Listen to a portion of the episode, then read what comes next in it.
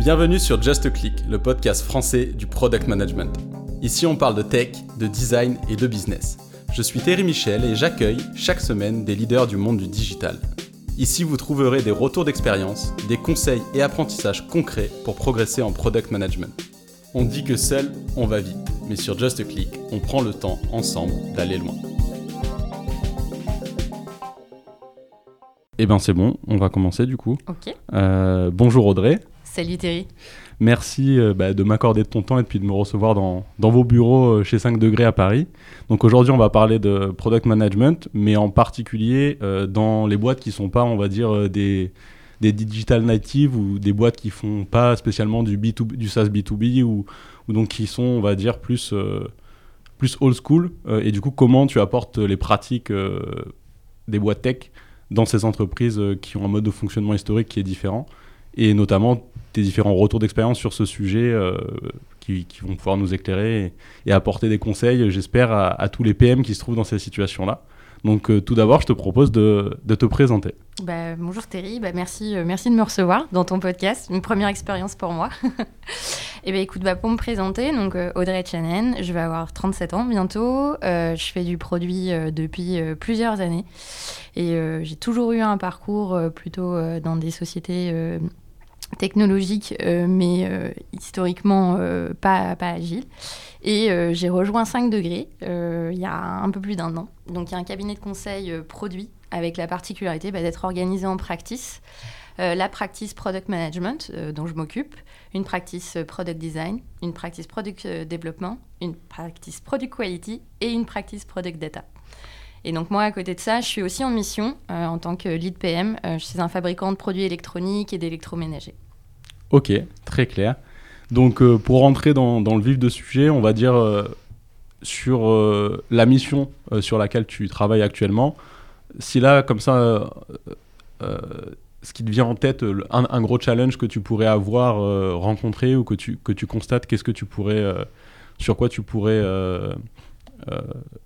lancer le sujet, on va dire, ou en tout cas euh, parler de, problématiques auxquelles tu es confronté là euh, Ça marche. Donc, pour te donner un peu plus de détails, donc moi je suis sur la partie euh, vente en ligne euh, de, ce- de cette société. Le- L'enjeu, c'est que bah, on est sur une société qui historiquement fabrique des produits électroniques et l'électroménager. Donc en fait, ce sont des manufactureurs et leur métier initial, c'est ça.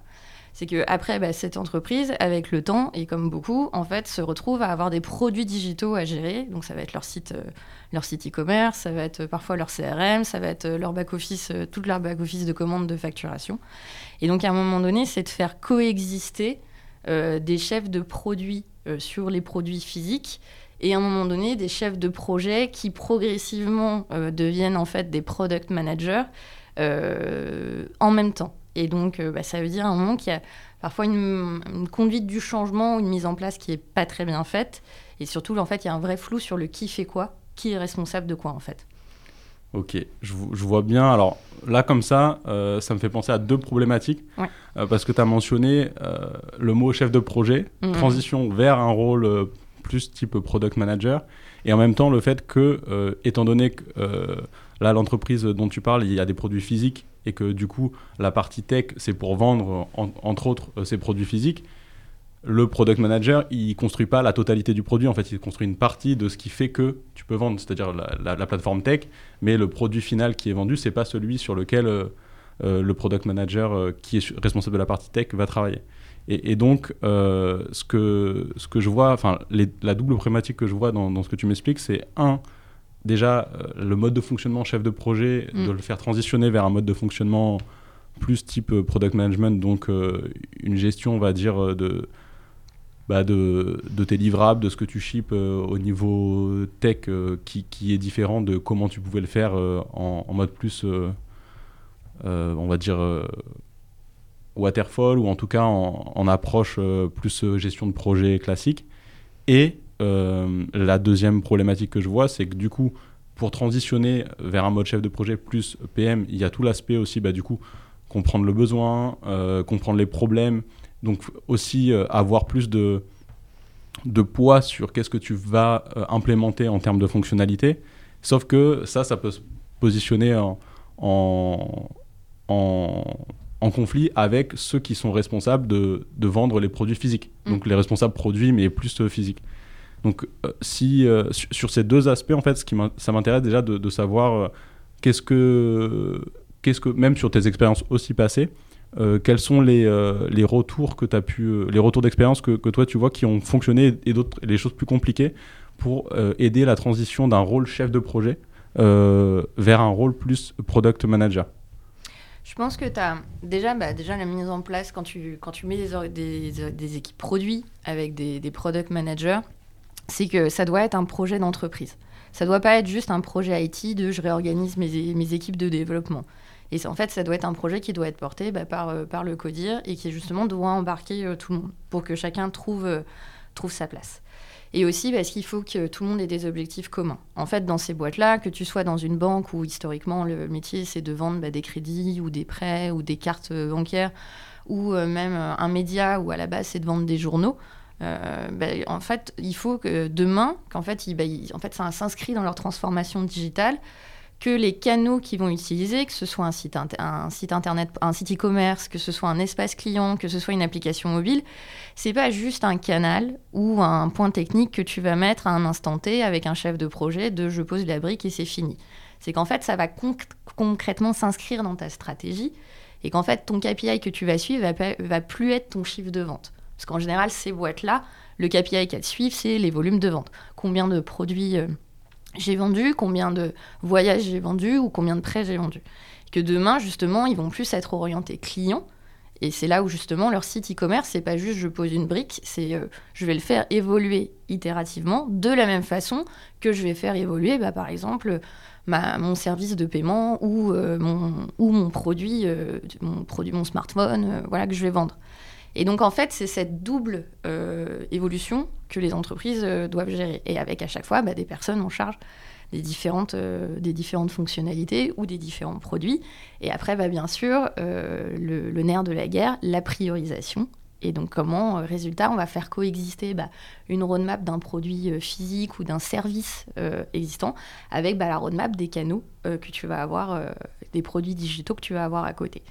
Et en fait, c'est ce point-là qui est souvent difficile à gérer, qui n'est pas impossible, mais, euh, et qui bah, peut amener bah, au début des frustrations, parce que forcément, qui dit nouvelle organisation, dit à chaque fois un petit ralentissement, le temps que tout le monde trouve ses marques, euh, et qui bah, parfois est frustrant par rapport bah, aux objectifs de vente qui ont, été, euh, qui ont été placés, aux objectifs de rentabilité, où là, bah, les personnes, les équipes commerciales en général, ou même les équipes marketing, sont pas enclines à entendre, bah, tu vas attendre un petit peu. Donc euh, c'est là l'enjeu de faire, euh, de, réaligner en fait ces deux stratégies.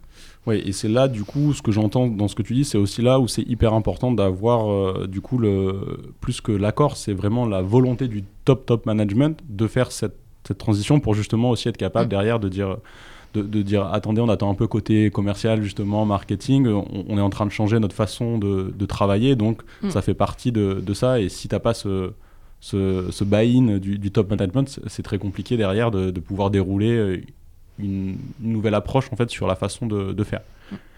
Et par rapport à, donc ça, ça c'est très clair. Par rapport euh, à ça, ce que ce qui m'intéresse, c'est de comprendre comment est-ce que en fait pour faire ça, tu as besoin de dire bah, aux anciens chefs de projet, euh, en fait, on va faire venir des nouvelles équipes, des nouvelles personnes qui sont digital native, qui ont cette philo de pensée plus du coup sur en mode projet, mais vraiment en mode du coup continu, produit, euh, amélioration continue, plus centré sur du coup la valeur apportée par euh, la globalité produits et services que juste euh, on fait des ventes.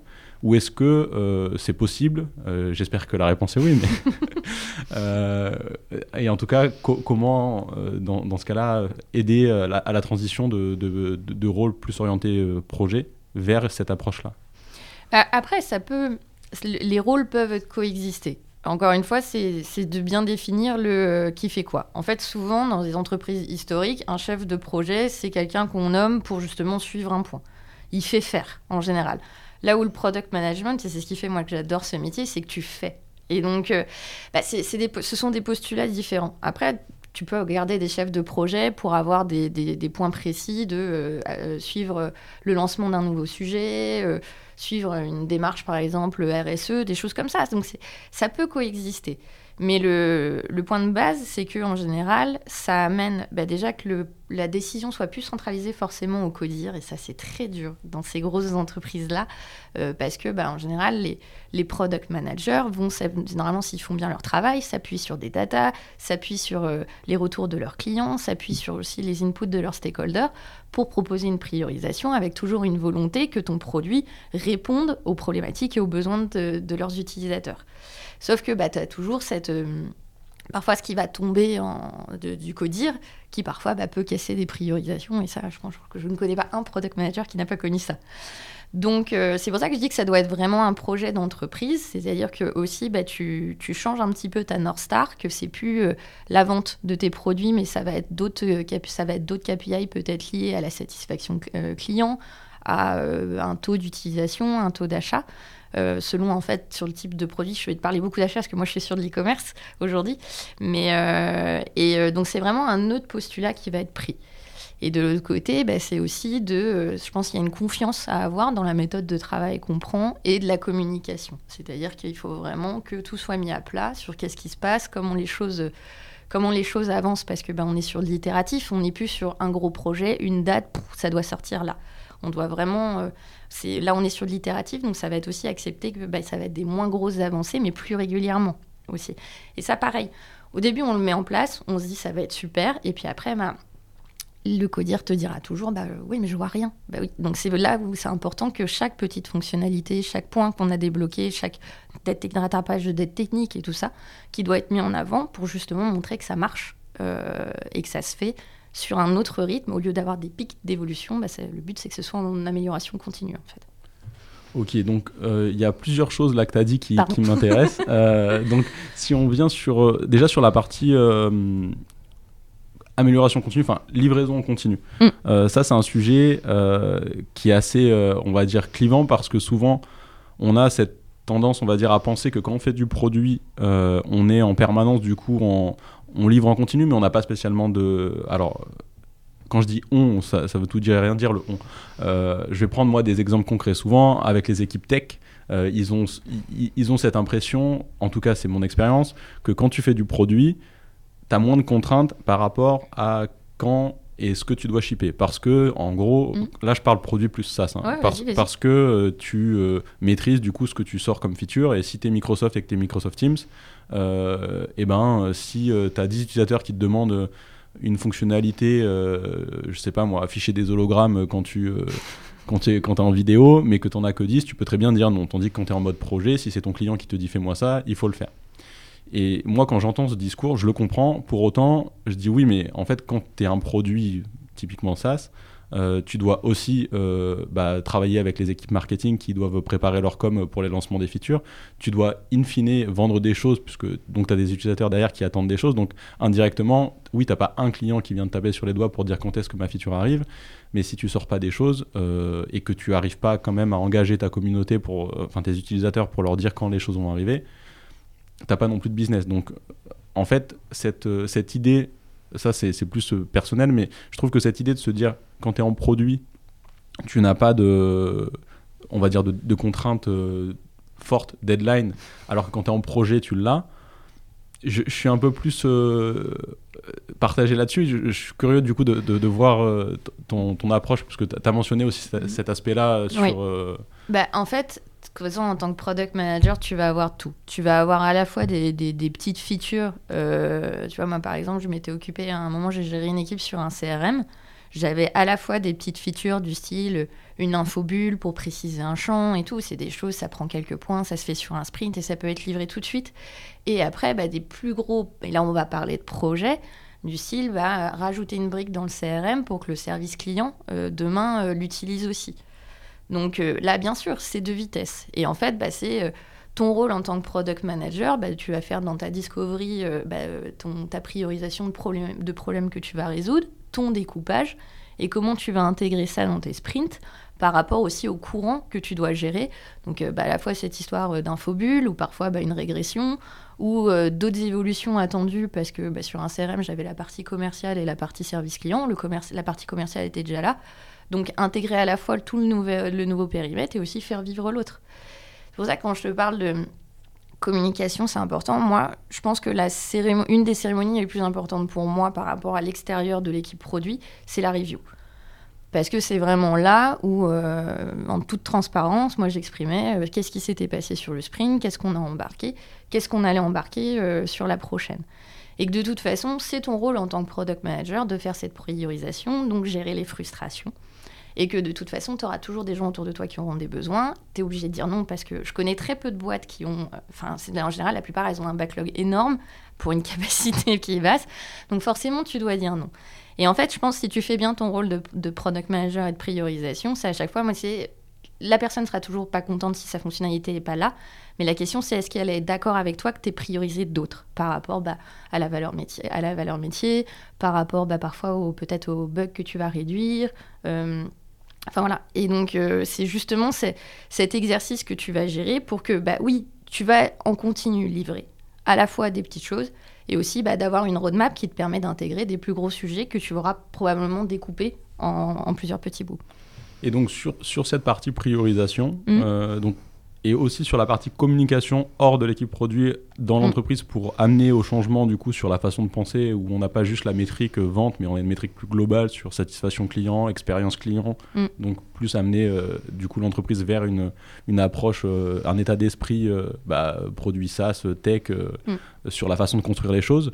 Comment, quels sont les les, les, exemples de communication externe que tu peux faire du coup lors des reviews euh, et, à d'autres moments, justement, pour expliquer pourquoi on ne va pas faire ça maintenant, mais peut-être plus tard.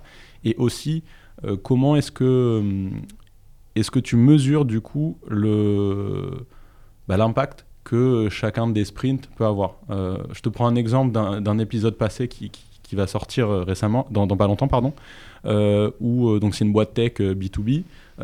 Qui, non, c'est B2C ou B2B2C. Bon, bref, c'est un produit SaaS.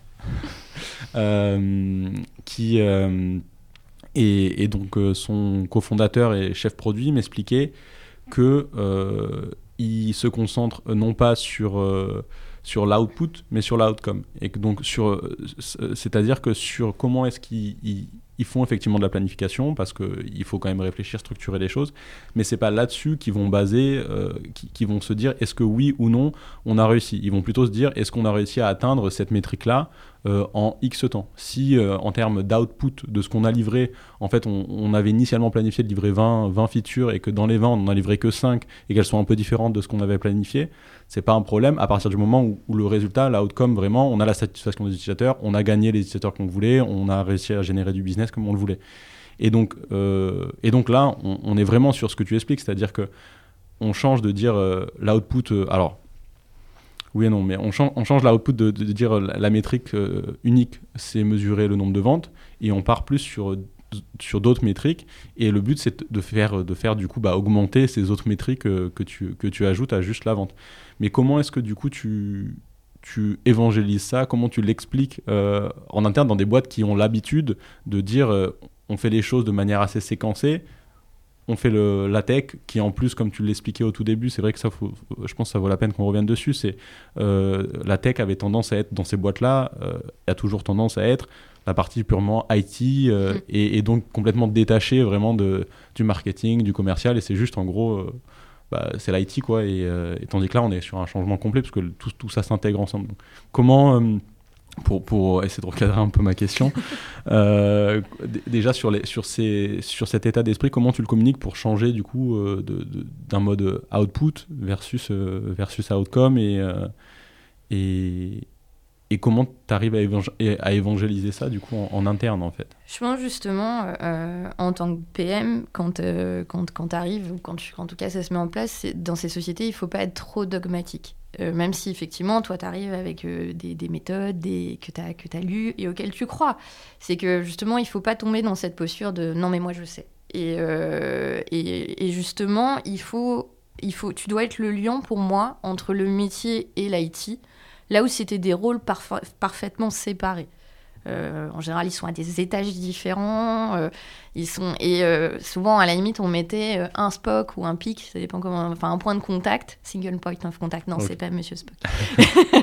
un single point of contact ou un point de contact prévu pour l'IT. là, justement, le PM, lui, il va arriver en disant il veut parler à tout le monde, enfin, au service client, au commerce, au marketing. Euh, justement un peu de démystifier ce côté euh, la technique, euh, c'est sale ou du moins ça t'intéresse pas ou c'est trop compliqué pour toi. Justement, en tant que PM, tu es là justement pour toi reprendre ce besoin utilisateur, le comprendre. et après, justement, faire en sorte qu'avec les équipes, que les équipes techniques répondent à ce besoin. Moi, justement, j'ai fait des super ateliers euh, quand euh, je gérais euh, la partie CRM où, en fait, je mettais mes quelques développeurs avec des personnes du métier pour dire bah, allez-y, montrez-nous. Montrez-nous comment vous utilisez l'outil, qu'est-ce qui vous gêne, qu'est-ce qui vous ferait gagner du temps. Et justement, tu sors de ces ateliers-là, parfois, tu n'as même pas le temps de retourner à ton open space, c'est vraiment véridique devant l'ascenseur que tu notes des idées, parce que justement, tu as fait rassembler les deux univers. Et euh, justement, de toute façon, tes équipes de développement, elles ne demandent qu'une chose, c'est bah, de comprendre pourquoi, sur quoi elles travaillent et pourquoi elles le font. Et, euh, et, tes métiers, en général, ils sont contents de te montrer leurs besoins. Je pense résultat, pour réussir à réaligner tout ça, c'est la méthode OKR, elle est pas mal. C'est-à-dire objectif key result, définir les, des objectifs, des objectifs qui vont être communs au-delà juste d'un chiffre, et aussi, bah, après, par contre, les KPI que tu vas suivre. Ça permet aussi, toi, d'expliquer plus facilement ta priorisation. Par exemple, si tu t'es mis des objectifs euh, liés à euh, l'expérience client ou à, par exemple, réduire le nombre de bugs ou réduire le nombre de tickets de maintenance, eh ben, au moins, tu as aligné tout le monde. Tu pourras en plus justifier ta priorisation en disant, bah voilà, dans nos OKR, on avait défini cet objectif-là en premier. Bah, cette feature-là, elle y répond, celle-là un peu moins. C'est pour ça qu'on va mettre cette feature 1 avant euh, cette feature 2. Ok, donc alors vu de l'extérieur, tu vois, ça, semble, en gros, j'ai l'impression, bah ok, euh, en fait, la solution pour aider euh, les entreprises à transitionner, les, les, boîtes non tech native à transitionner à une approche plus projet vers une approche plus produit, c'est ça serait de du coup bah déjà on pose des OKR et on met les bonnes métriques associées derrière et ensuite ça permettra de laisser l'autonomie au product manager euh, de faire changer ses métriques à partir de ce que eux pensent être pertinent en fonction des. Donc, de l'extérieur, je me dis, euh, bah top, c'est bon, on a, on a la réponse. je suis curieux quand même de connaître là, euh, concrètement, soit sur cette mission, soit sur des précédentes, des points de friction que tu peux avoir, parce que j'imagine que c'est pas si linéaire que ça, et quels sont aussi les rendez-vous que va te poser le top management, au-delà de dire, bah voici les métriques sur le prochain trimestre qu'on va essayer de faire bouger. J'imagine que tu as quand même des rendez-vous alors peut-être pas, je sais pas, tu vas me dire, sur, sur un trimestre, euh, des rendez-vous intermédiaires du top management qui va te demander comment ça évolue et, quels sont les... les...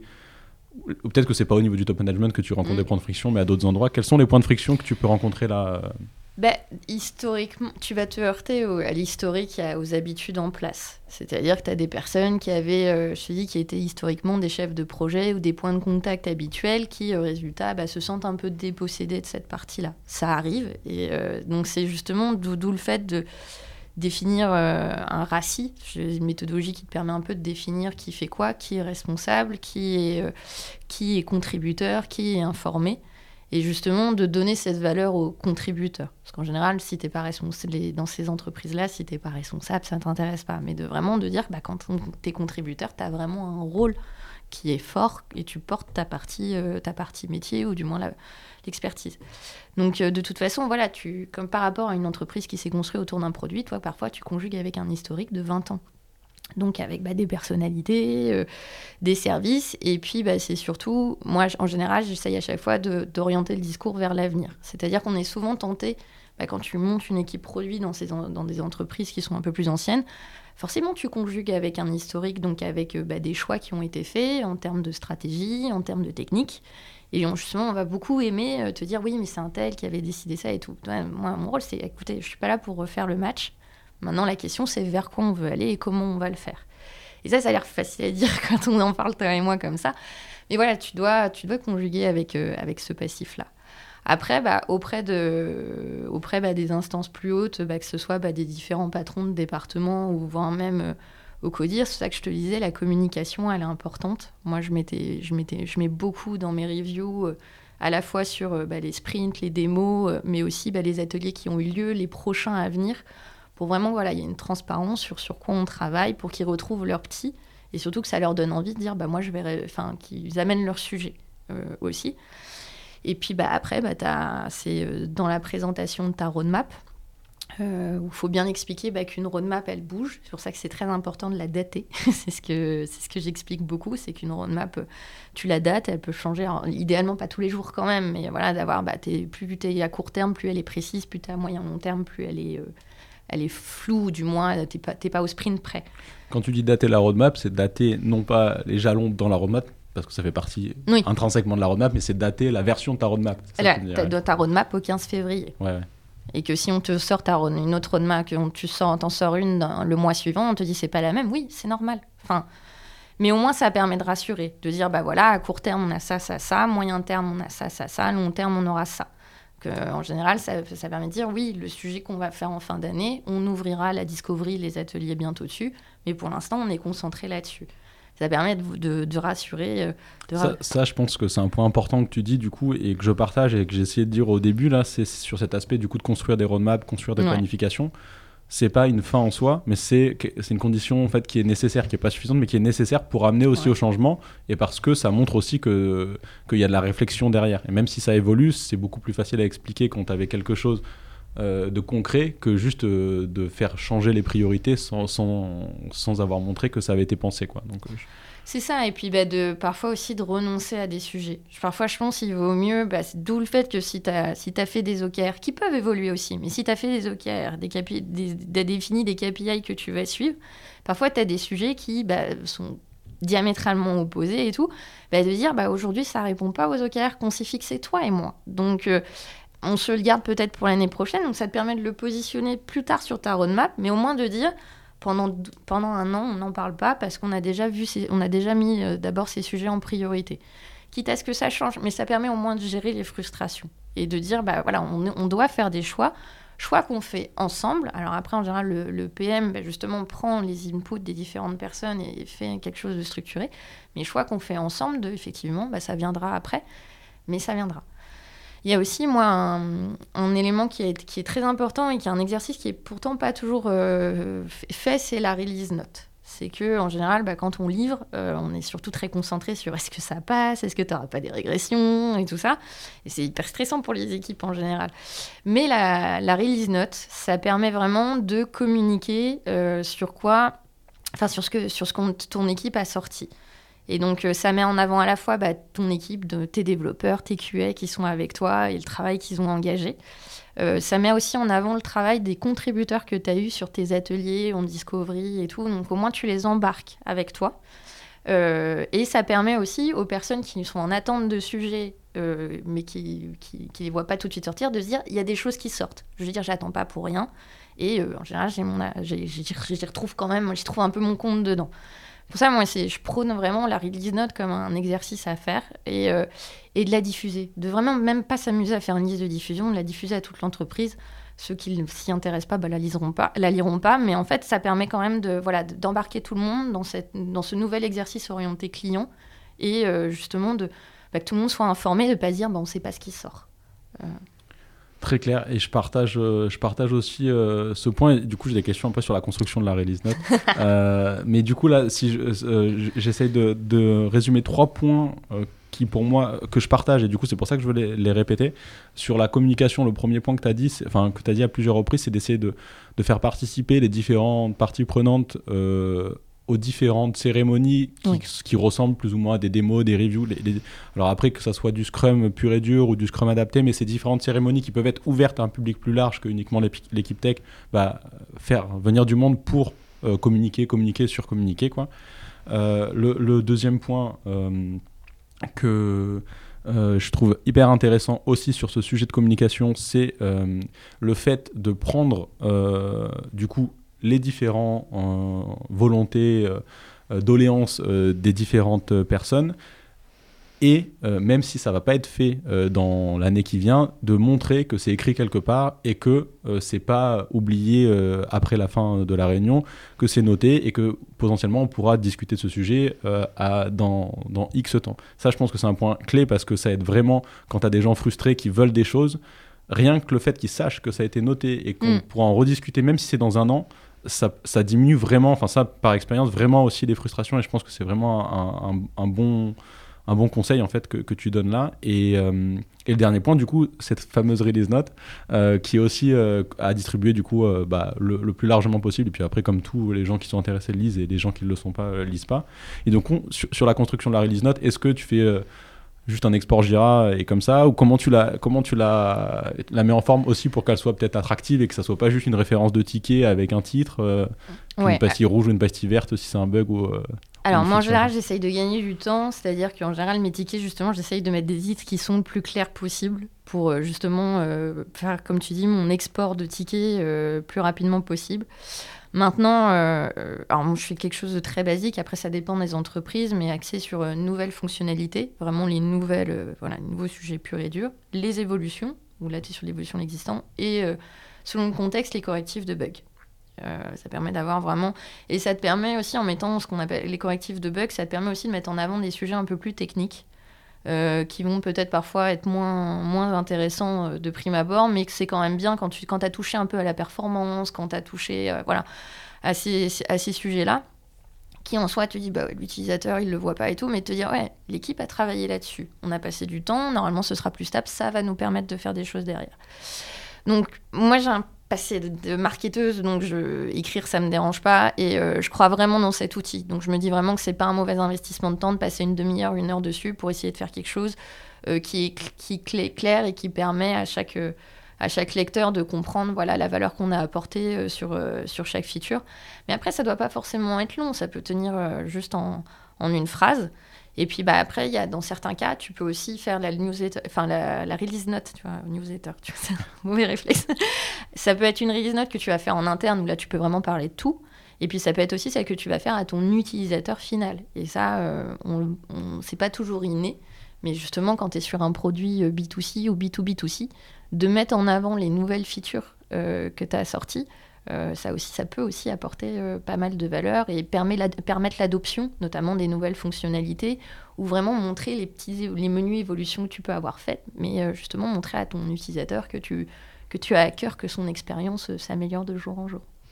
Ok, très clair. et du coup, sur toi, tes release notes, donc il y a une partie, on va dire, automatisée, enfin automatisée, tu fais des exports Jira, mais parce que en amont, tu as déjà mm. bien nommé tes, tes, tickets, donc tes exports, ils sont assez explicites. Sur ça, tu parlais d'une demi-heure, une heure pour construire le reste. Mm. Donc, tu as, j'imagine, des templates ou des, des, choses un peu. Parce qu'au-delà de ton export euh, type, tu, tu fais un, un petit euh, executive summary de qu'est-ce que sont les, les grosses choses qui, qui, ont été faites euh, de manière hyper condensée ou c'est plus l'export et. Alors en fait, ça dépend des entreprises dans lesquelles j'interviens. Il y en a, on les met, c'est une page sur Confluence et on diffuse après le lien de la page euh, Confluence où en fait, bah, tu as, fait, une forme de tableau où tu as les trois parties euh, nouvelles fonctionnalités, évolution, euh, correctif de bugs. Et en fait, bah, chaque équipe produit, donc chaque product manager va mettre ses, va mettre ses inputs. Euh, dans certains cas, ça va être plutôt un email qui, va être, qui va être rédigé. donc ça dépend vraiment des, des outils et de qui a accès à quoi. Donc si, euh, si tu es dans une boîte qui a permis que la majorité de tes contributeurs ou moins de tes stakeholders aient accès à Confluence, je dirais, bah, tu peux le faire comme ça. Sinon, bah, c'est un, canal mail. Euh, c'est ça va, c'est moins, ça reste plus tradit, mais en fait, Le, but, c'est que les personnes aient l'information. Et puis, bah, c'est comme tout, tu l'as fait évoluer. Moi, je essaye de prendre du feedback régulièrement de est-ce que tu l'as lu? Oui, non, pourquoi? Euh, et euh, qu'est-ce que justement, qu'est-ce que tu attends, euh, qu'est-ce que tu veux voir en plus dans cette, dans cette release note? Et puis, bah, je pense qu'il est bien, c'est à chaque fois bah, d'indiquer quel product manager est sur le sujet. Comme ça, ça permet, si des personnes veulent avoir plus de détails, bah, savoir qui elles peuvent contacter, notamment. Ok, très clair. donc sur ce, enfin, ce sujet pour moi c'est le cœur un, peu du métier aussi du product manager, mm. c'est la communication. Du coup, comme tu le disais, c'est de mettre du liant dans, dans tout ça du coup, me vient une autre question sur euh, l'aspect plus difficile, enfin, des, gros challenges que tu aurais pu rencontrer euh, sur tes différentes expériences. Et euh, du coup, parce que souvent, quand, quand tu es PM, tu n'as pas, pas d'autorité hiérarchique sur toutes les directions avec lesquelles tu vas interagir. Mm. Et tu dois emmener tout le monde ensemble. Donc, c'est vraiment une capacité de leadership aussi dans ce mm. rôle à, du coup embarquer tout le monde. Euh, mais sauf que c'est pas facile, sinon ça serait pas drôle euh, d'embarquer tout le monde. Et du coup, il faut s'adapter à chaque, euh, chaque, souvent chaque type de personne. Donc, je suis, curieux de connaître un peu tes, tes tips euh, par rapport à des gros problèmes auxquels tu aurais pu être confronté, euh, justement pour emmener euh, vers le changement, comme tu le disais tout à l'heure, sur des gens qui ont l'habitude de travailler d'une certaine façon depuis X années et qui vont te dire bah oui, mais ça a été fait parce que si, parce que ça. Je trouve que c'était très très juste quand tu disais le but c'est pas de refaire l'histoire, c'est de, regarder devant. Ça, j'adhère à 200% et, et, souvent, même des fois, moi je le retrouve parfois chez les techs qui, qui reprennent, tu vois, des, des codes base qui ont été faites euh, sous différentes contraintes et donc qui sont pas propres. Et tu, tu vois, tu as les techs qui râlent, qui disent Ah, mais le code il est immaintenable, ils ont fait n'importe quoi. Il y a toujours des mm. raisons pour. Euh, qui expliquent euh, pourquoi est-ce que personne ne veut faire du mauvais travail. Et, et, et, du coup, mais, mais, mais, ce que je leur dis, c'est que de toute façon, ce qui est important, c'est ouais, c'est effectivement de regarder devant. Et, et c'est pas toujours facile d'avoir cette. En tant que PM, enfin, c'est mieux d'avoir cet état d'esprit, sinon c'est compliqué de, de, faire le job. Mais d'embarquer les autres personnes pour qu'elles elles, elles aient cet état d'esprit, c'est pas toujours simple. Donc, je, suis curieux de connaître un peu des, des gros challenges que, que tu aurais pu avoir euh, et comment, et avec le recul, du coup, ce que, ce que tu en as retiré comme apprentissage. Alors moi, le premier point, c'est, euh, alors maintenant que je suis dans, une société de conseil, c'est en général à mon arrivée, et de manière régulière, c'est de passer du temps avec les équipes métiers, faire des vies ma vie. Donc euh, bah, souvent, enfin passer une journée avec le service client, passer une journée avec la logistique, passer une journée avec un commercial, voilà, pour vraiment parce qu'au-delà de ce qu'on va pouvoir te raconter tout ça, c'est vraiment de le vivre avec eux. Et parce que parfois, en fait, c'est quand c'est comme quand tu fais de la user research, c'est quand ils font devant toi qu'en fait, ils vont t'expliquer très, enfin, de manière très naturelle les, points qu'ils vont, euh, vont rencontrer. Et toi, ça te permet aussi de te positionner non pas comme une personne qui arrive de bonjour, je suis product manager, avec voilà, voilà ma, ma méthode et maintenant ça va se passer comme ça. Ça permet de vraiment dire, de vraiment mettre des actions derrière le fait de je suis là pour euh, améliorer l'expérience utilisateur, selon parfois, bah, enfin, moi j'ai travaillé sur des CRM, donc mon utilisateur c'était un client interne, c'était pas un client externe. Mais de comprendre, voilà, de dire entre, entre ce sera toi mon, mon client, mon but c'est que toi tu sois content. Et donc de vraiment, je veux savoir comment ça se passe. Et, euh, justement, dans cette posture aussi que tu vas avoir quand on va t'amener un besoin, et parfois oui, on va t'amener des trucs qui n'ont rien à voir, ou on va te dire c'est hyper prioritaire, et toi au fond de toi tu dis bah non en fait. Mais c'est bah, ça va être de prendre le temps de l'expliquer, d'expliquer pourquoi de dire bah je comprends, c'est un besoin, tu me le remontes, mais c'est euh, de, euh, de dire bah voilà, euh, enfin de remettre sur, bah, sur quoi je suis actuellement. Voilà, on va dire, notamment en général des sujets que tu t'as demandé cette même personne, de dire ok, parfois bah, qu'est-ce qu'on sort? Moi j'ai pas de problème à traiter ta nouvelle priorité, mais j'ai déjà tout ça que je traite pour toi, c'est qu'est-ce qu'on va sortir pour intégrer ça? Et c'est-à-dire que là tu mets la personne partie prenante de ta décision, t'es plus la personne qui impose. Après, bah, parfois, ils te disent, j'ai pas envie de choisir. Et tu dis, bah, moi, je vais choisir à ta place dans ces cas-là. Mais euh, de dire, bah, moi, j'ai une équipe, j'ai une capacité que, que je peux pas non plus changer. Et c'est euh, de dire, bah, vraiment de l'impliquer en me disant, bah, voilà, voilà sur quoi on peut éventuellement agir, voilà les propositions que je te fais et comment toi, tu te sens par rapport à ça. Et en général, ça se passe mieux. Euh, tu auras toujours justement cette phase d'adaptation où tu te renifles avec les personnes de comment ça va se passer. Mais une fois que toi, tu leur as bien montré que de toute façon, toi, tu es là pour euh, bah, gérer un produit à la fois sur les nouvelles features et à la fois euh, l'existant, ce qui est différent d'un chef de projet qu'ils auront pu avoir avant, qui est là pour lancer des nouvelles choses en général. Mais euh, toi, tu leur expliques que voilà, ton but, c'est un produit qui fonctionne, qui plaise à ses utilisateurs. Et justement, c'est comment eux, tu vas pouvoir les intégrer sur cette partie décision, sur cette partie conception hyper intéressant. Autre conseil que je trouve très actionnable que tu viens de partager. Donc, euh, tu n'as pas utilisé le mot, mais pour moi, il y a ce mot empathie qui est hyper important du coup quand tu, quand tu fais cette phase euh, qu'on peut qualifier dans le domaine de, de l'UX, enfin de la recherche utilisateur, euh, d'interview contextuelle ou de shadowing, mm. en fonction des différents métiers. Et je pense que ça, c'est une condition aussi nécessaire pour ensuite discuter avec cette même personne sur bah, qu'est-ce que je sors, qu'est-ce que je garde. Parce que si tu viens juste en leur disant bah, voici ma capacité, tu me demandes ça, ça, ça, ça, ça, il faut qu'on arbitre. Si tu n'as pas pris le temps de lui montrer que tu t'intéresses à son métier, ça. va être beaucoup plus compliqué euh, derrière euh, d'avoir aussi son, bah, sa confiance en fait. Pour dire oui, bah, cette personne, euh, elle ne me dit pas juste choisis parmi ça parce qu'elle veut faire ce qu'elle veut, c'est parce qu'en fait elle a des vraies contraintes et elle comprend aussi les miennes. Donc donc hyper, euh, hyper intéressant là-dessus. Euh, du coup, un autre euh, aspect qui m'intéresse par rapport à ta posture, parce que tu es consultante, du coup, donc tu n'es pas en interne dans les entreprises. Non. Qu'est-ce que tu vois comme avantage versus inconvénient, du coup, challenge que tu peux avoir en arrivant dans des entreprises en tant que consultant et non pas en tant que personne interne? Je pense qu'en étant consultant, tu as plus le crédit d'apporter des nouvelles choses. Parce que justement, euh, c'est moins acquis qu'on te demande de rentrer dans un moule. Euh, justement, tu es un peu plus légitime pour proposer, euh, proposer des nouvelles choses. Donc c'est ça que ça que je trouvais intéressant et qui m'attirait. Et justement, bah, en général, bah, tu vas sans changer de mission non plus tous les six mois, mais tu vas en général, tu vas multiplier les expériences, ce qui fait que tu vas pouvoir vraiment leur apporter beaucoup de choses, leur, leur apporter des, des, des, règles de d'autres de, sociétés. Euh, donc je pense que ça c'est vraiment le point et que bah, justement comme tu n'appartiens pas à l'entreprise, toi, tu vas vraiment être euh, au service de ton produit, ou du moins de la mission sur laquelle tu es. Et justement, ça permet vraiment de te détacher euh, du côté politique euh, qu'il va y avoir, justement ce, reliquat de c'est parce que machin avait décidé ça il y a 10 ans. Et justement, tu auras plus facilement cette posture neutre de dire ok, mais on va, on va vraiment se concentrer sur, sur, le, sur l'avenir et sur comment justement on va corriger tout ça. Je pense que tu as, cette position neutre plus facilement. Ok. Ça, donc ça, c'est sur la partie euh, avantage. Est-ce que tu vois, toi, des inconvénients bah, bah, sur la partie inconvénient, bah, justement, c'est que tu n'appartiens pas à l'entreprise. Donc, euh, bah, euh, parfois, tu ne peux pas être intégré à tous les événements internes ou à tous les points. Enfin, parce que bah, c'est justement ton rôle. Tu es, externe et tu n'es pas, pas interne.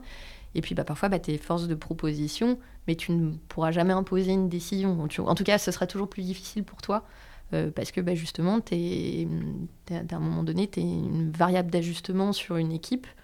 Euh, parfois parce qu'il bah, y a eu euh, une, personne, une personne manquante, parfois parce qu'ils veulent une, une, expérience, une expertise externe.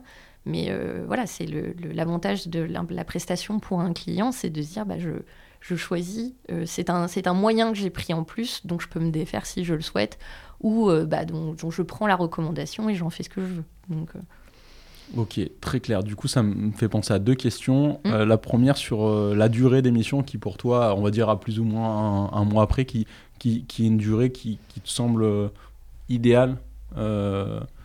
qu'est-ce que qu'est-ce que tu donnerais, tu vois, comme, comme, comme, timeline? Est-ce que ça serait plus des missions de de 2-3 mois ou plutôt des missions de 8-12 euh, mois que, que, tu penses sont pertinentes pour, pour les entreprises en fait sur, euh, En fait, je pense que ça, dépend de la mission euh, parce que tu vas avoir à la fois des missions où tu apportes la pièce manquante à une équipe, il manque un product manager, tu viens, résultat, tu viens fournir cette prestation. Parfois, ça peut être un remplacement d'un départ en, en, congé sabbatique, en congé mat, des choses comme ça. Ça peut être en l'attente d'un recrutement parce que tu amènes tout de suite quelqu'un et prendre le temps pour cette société de faire un recrutement donc là, au moins, tu, là, tu sais que ça va être, euh, ça va être temporaire. Et parfois, euh, je pense, au maximum pour un consultant, je pense faut deux ans. Je pense que que c'est bien. Sinon après, bah, je pense soit tu soit es vraiment bien là où il faut que tu, enfin limite il faut il faut rester chez ce client-là. Soit sinon le but c'est de c'est aussi d'avoir de, des expériences. Après tu vas avoir des missions justement qui vont être plus ponctuelles parce qu'elles le veulent. Quand tu travailles sur une organisation produit, euh, le but, c'est que tu passes pas deux ans chez le client pour mettre une organisation produit. Euh, ou euh, parfois, ça peut être le lancement d'un nouveau produit, la définition d'un MVP. Ça peut être, ça peut être très très court. moi, là, j'ai fait récemment chez un client, j'ai fait deux jours d'atelier, plus ensuite bah, la restitution. Donc, c'était vraiment pour définir un, périmètre d'un MVP. Et puis bah, parfois, ça peut être juste le temps de lancement d'un produit. Donc ça dépend vraiment de qu'est-ce que le, client attend de toi, que ce soit vraiment bah, faire partie de ses équipes pour un temps donné, vraiment une organisation à mettre en place ou euh, se lancer un nouveau produit. Ok, très clair. Donc, euh, fourchette haute, ouais, c'est vrai qu'au-delà de deux ans, après, de toute façon, même contractuellement, je pense que ça devient compliqué d'être en dehors de l'entreprise sur une période beaucoup plus longue. Oui. Et, après, j'allais te poser la question, mais tu as répondu du coup sur les plus courtes que tu as pu faire. Donc là, on parle de 2-3 jours au total. Du coup, mais ce qui était prévu. animation d'atelier sur, sur deux jours avec restitution derrière. Et donc ma, ma deuxième question, c'est sur la partie du coup embarquer euh, des équipes tech euh, dans, dans, le cadre où ta mission du coup c'est vraiment de alors peut-être remplacer un PM euh, qui, mm. qui, est parti en congé sabbatique par exemple. De mon expérience, les équipes tech, il faut aussi bah, gagner leur confiance en tant que, que, mm. que product manager. Et si tu es dans le cadre d'un produit, enfin d'une mission sur laquelle il y a une forte, un, un, un, fort aspect delivery, donc vraiment mm. sortir de la feature il faut vraiment gagner cette confiance avec l'équipe tech et c'est pas toujours, euh, enfin c'est pas quelque chose euh, que tu peux avoir euh, en l'espace, tu vois, de, quelques jours. Ça prend quand même du temps d'apprendre à travailler ensemble, etc. Est-ce que toi, tu as un peu des, des, tips ou des retours d'expérience pareil sur, sur comment gagner cette confiance-là Là, je parle vraiment de manière spécifique sur ton équipe tech dans un cadre de mission où le but, c'est aussi bah, beaucoup de delivery. Bah, je pense que c'est quand tu c'est déjà de voir euh, si l'équipe a ce qu'on appelle des DOD et des DOR, Definition of Done, Definition of Ready. Euh, de euh, justement, donc la Definition of Ready, c'est qu'est-ce qu'il doit y avoir dans une user story pour qu'elle puisse être prise dans un sprint. Definition of Done, c'est qu'est-ce qu'on doit avoir fait pour qu'elle soit vraiment considérée comme finie. Parce que ça permet de voir comment travaille l'équipe. Moi, j'ai travaillé avec des équipes où parfois, il faut juste un post-it, une phrase, et euh, c'est bon, ils savent ce qu'ils doivent faire et tout ça. D'autres, il fallait des tickets plus précis. Ça ne veut pas dire que tu en as une qui est meilleure que l'autre. C'est juste, c'est des habitudes de travail. Et moi, mon but à chaque fois, bah, c'est de, de m'insérer dans le fonctionnement euh, de, ces, de cette équipe, de à chaque fois surtout garder ce qui marche. Et par contre, justement, de leur faire profiter qu'il y ait une nouvelle tête, de, profitons-en, changeons un peu les choses, qu'est-ce, qu'est-ce qui ne va pas et comment on peut le corriger? Et ça, justement, toi, tu amènes cette nouveauté euh, que ce soit sur une prise de poste en tant que PM ou justement en tant que mission. Mais c'est justement de ne pas arriver en disant je vais tout révolutionner parce que moi j'ai toujours fonctionné comme ça. C'est justement de garder cette petite phase d'observation, de comprendre ce qui fonctionne, de comprendre quels sont les automatismes de l'équipe et bien sûr bah, essayer de s'y intégrer euh, le plus possible. Hyper intéressant aussi. Euh, je pense, enfin, très bon conseil aussi. Parce que c'est vrai qu'on peut avoir tendance avec beaucoup de contenu qu'on trouve aujourd'hui euh, sur les façons de fonctionner, sur euh, les livres type Marty Kagan et autres, euh, de se dire bah c'est ça, alors que c'est justement l'inverse qu'il faut faire, c'est-à-dire il faut les connaître ces méthodes aussi parce que ça aide à la réflexion, mais il faut toujours arriver avec ce regard hyper bienveillant en fait. ce que mm. tu expliques, c'est de dire ok, je regarde un peu voir ce qui marche.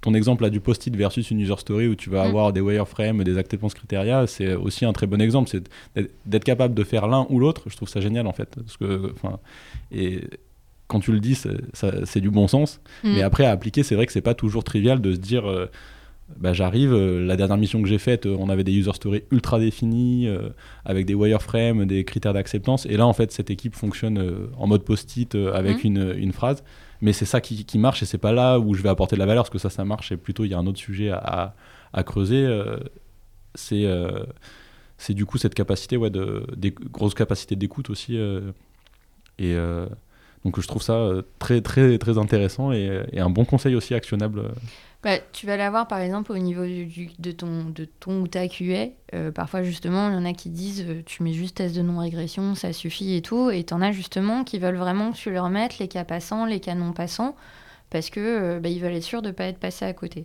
la partie validation. Hein, parce que ouais, la, euh, pardon, la partie, euh, la partie test, voilà, ça va être la partie validation. Quand, quand tu as la chance d'en avoir dans ton équipe, que c'est pas toujours le cas, donc ça c'est précieux. Mais c'est justement, ça va être une personne avec qui tu vas, une ou des personnes avec qui tu vas travailler quand même.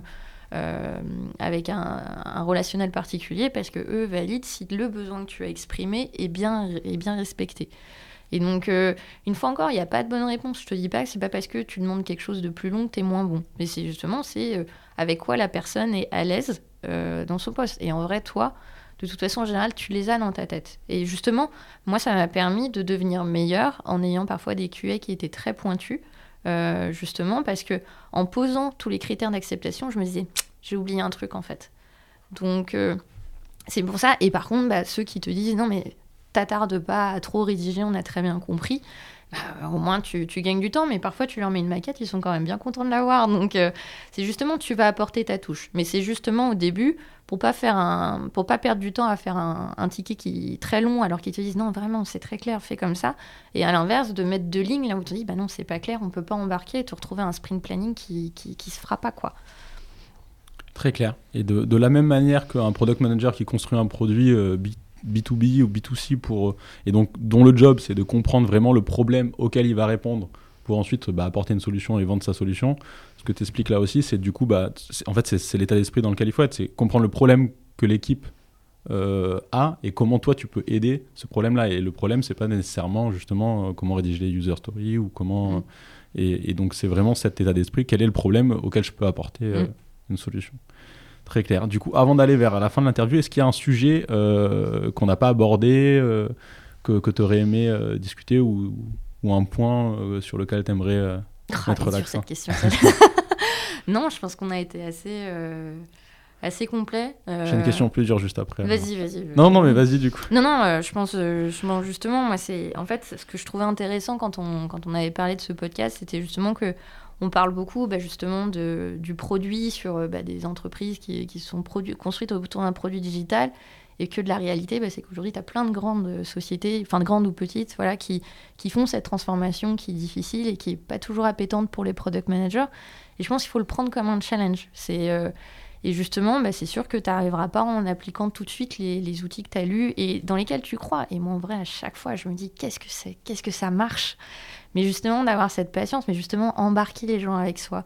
Fêter chaque petite victoire, de dire, bah, parfois, de faire un atelier qui s'est bien passé, bah, de le dire. De dire, voilà, on a fait un story map et ça s'est super bien passé, euh, voilà le rendu.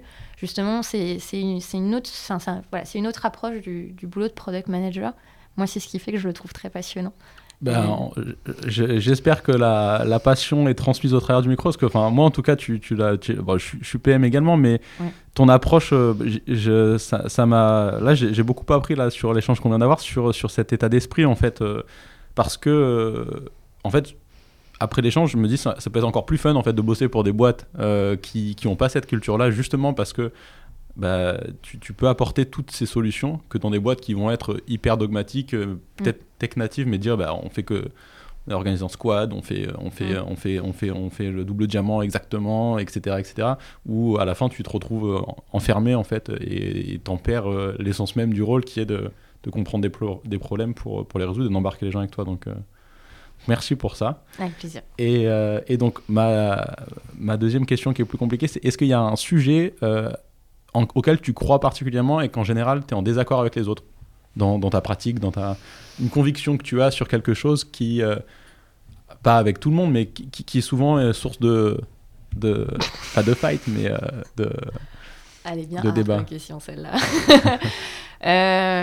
je crois qu'aujourd'hui, il y, a un vrai sujet sur l'opposition qu'on peut mettre product owner, product manager, euh, est-ce que c'est deux rôles différents, deux rôles ensemble, euh, est-ce que euh, la discovery est plus noble que le delivery et tout ça.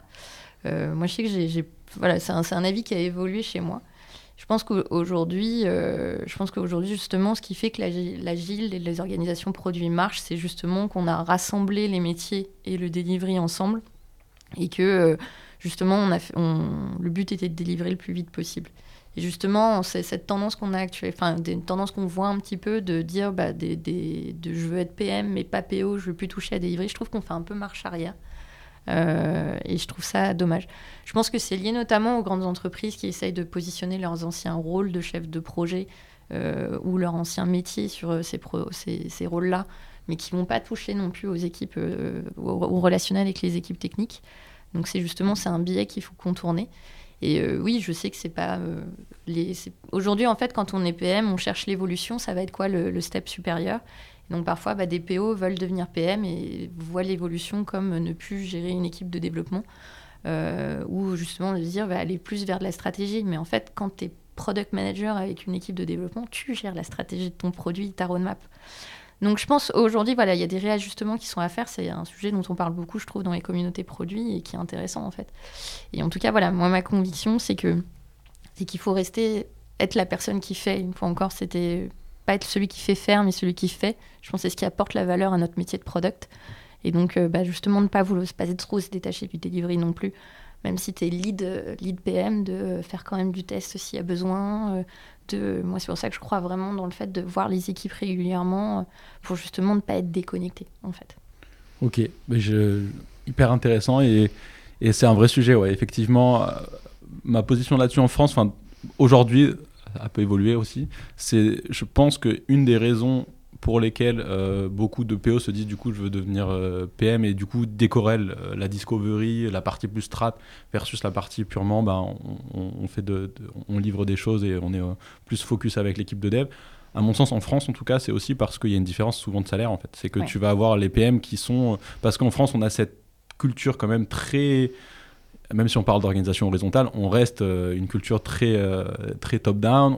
Et en termes de comment tu structures les salaires aussi, tu regardes les offres euh, de boîtes françaises, des rôles de PM sont souvent mieux payés que des rôles de PO, mm. et parfois c'est exactement le même job.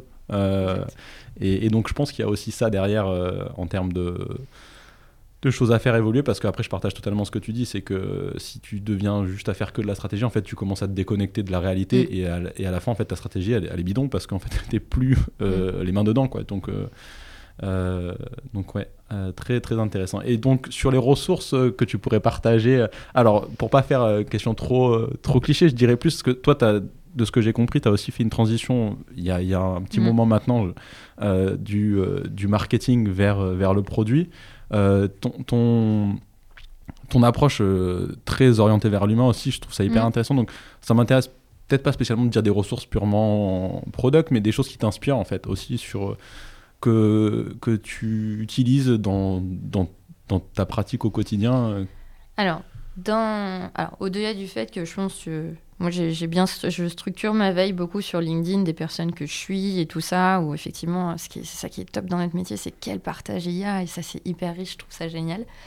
Euh, moi, je crois fondamentalement aussi dans la veille concurrentielle. Mais c'est-à-dire à la fois quand tu es sur un produit, de, de, vraiment euh, bencher, faire les parcours de ta concurrence directe et ta concurrence indirecte. Pour vraiment comprendre aussi ton utilisateur, à quoi il est exposé et comment il va faire ses choix. Et déjà parce qu'en plus, soyons honnêtes, ça va te faire gagner du temps parfois parce que bah, tes concurrents, ils se sont posés souvent les mêmes questions que toi. Donc euh, ça, c'est vraiment euh, quelque chose... Euh, et en général, on dit on n'a pas le temps et tout, mais franchement, c'est quelque chose que j'encourage en tant que product manager à faire. moi, j'avais lu un jour pour faire quelque chose, enfin pour avancer sur un sujet, parfois, il faut juste y consacrer 20 minutes par jour. C'est pas grand-chose, 20 minutes. Mais moi, j'essaye de 20 minutes tous les deux jours parfois de me dire allez je regarde un petit peu chez les concurrents ce qui se passe. J'essaye de faire quelques parcours ou même parfois quelque chose de un site e-commerce mais pas forcément celui euh, quelque chose qui est vraiment sur un autre type d'activité que le mien.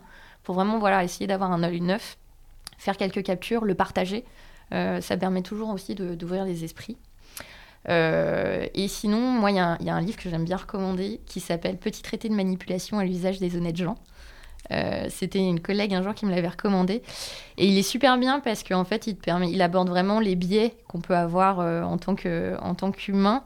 Et euh, justement, en tant que product manager, à la fois dans la, façon dont tu abordes tes utilisateurs et à la fois les stakeholders qui vont construire avec toi tes sujets, je pense que ça te permet de mieux les comprendre. Et c'est un livre très sympa à lire en plus. Super. Bah, top. Merci, merci beaucoup pour ces deux, ces deux tips. je pense que je vais, je vais regarder le, bouquin dont tu parles. Et et, euh, et, plus un, je plus sois euh, l'aspect utiliser les autres produits pour aussi s'en inspirer. Euh, voilà, donc en tout cas, merci beaucoup pour tout, tout ton partage, Audrey. Et puis, puis à bientôt. À très bientôt. Merci, Thierry. Ça y est, l'épisode est terminé. Si celui-ci vous a plu, vous pouvez me soutenir en laissant une note et un commentaire sur votre plateforme d'écoute préférée. Aussi, n'oubliez pas de vous abonner à l'émission pour être sûr de ne rien manquer. A très bientôt sur Just Click, le podcast français du product management.